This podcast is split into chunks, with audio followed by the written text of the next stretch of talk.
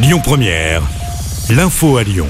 Bonsoir à tous. Dans l'actualité ce lundi, le bouclier loyer bientôt mis en place, une mesure pour limiter l'impact de l'inflation sur les locataires. Le gouvernement veut plafonner la hausse des loyers à 3,5% pendant un an. Une réunion avait lieu aujourd'hui entre le Conseil national de l'habitat et les acteurs du logement. Et puis à ce propos, le gouvernement souhaite aussi revaloriser les APL de 3,5%.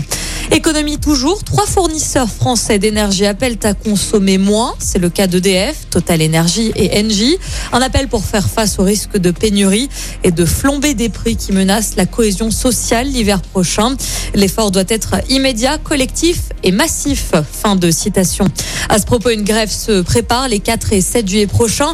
À l'appel de la CFDT, les sections de Villeurbanne et Lyon veulent attirer l'attention sur euh, la question du pouvoir d'achat des agents de la ville de plein fouet par les effets de la forte inflation.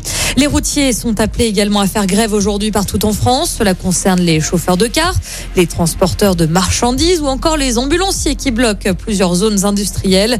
L'objectif est de réclamer des hausses de salaire. Dans le reste de l'actualité, les pompiers du Rhône étaient mobilisés sur un incendie dans le 8e arrondissement de Lyon tôt ce matin. Le feu s'est déclaré dans un studio au 11e étage d'un immeuble. Une personne a été transportée à l'hôpital. Et puis du changement à Villeurbanne dès aujourd'hui. La totalité de l'avenue Henri Barbus est désormais piétonne. C'était déjà le cas sur la moitié sud de l'axe depuis euh, l'été 2020. La partie de l'avenue comprise entre le cours Émile Zola et la rue Anatole France est donc définitivement euh, fermée aux voitures. Une mesure qui s'inscrit dans le cadre du renouvellement du quartier des gratte-ciel. Seules les livraisons sont autorisées en matinée du lundi au samedi.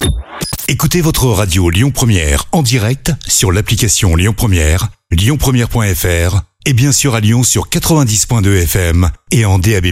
Lyon Première